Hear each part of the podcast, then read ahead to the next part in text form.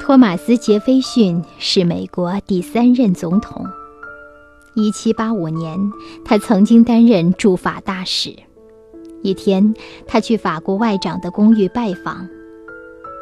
外长问：“您代替了富兰克林先生？”“啊，是接替，没有人能够代替得了他。”这是杰斐逊的回答。接替而不是代替，这是多么谦虚的回答呀！得势时不骄傲，失败时不气馁。托马斯·杰斐逊就是凭借自己的美德而受到人们的敬仰。谦虚是一种可贵的美德，克雷洛夫身上也有。俄国的大预言家克雷洛夫在世的时候就已经闻名遐迩，他的预言，无论是少年还是老年、学者亦或普通人都很喜欢，所有人都读得津津有味。可他却非常的谦虚，他的朋友对他说：“没有哪一个文学家享受过您这样的荣誉，您的预言已经再版十多次了。”可克雷洛夫的脸上却带着调皮和机警的微笑。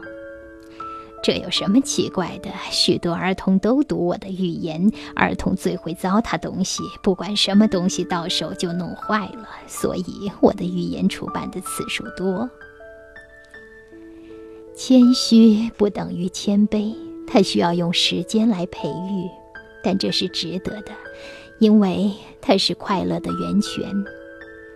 英国小说家詹姆斯·巴利说过：“生活就是不断的学习谦虚。”还有位英国的哲学家说过：“对成功不引以为意的谦虚者，非常了不起。”谦虚的反义词是浮夸，是虚荣。浮夸和虚荣腐蚀人性。但几乎没有多少人能够逃得过他们的诱惑。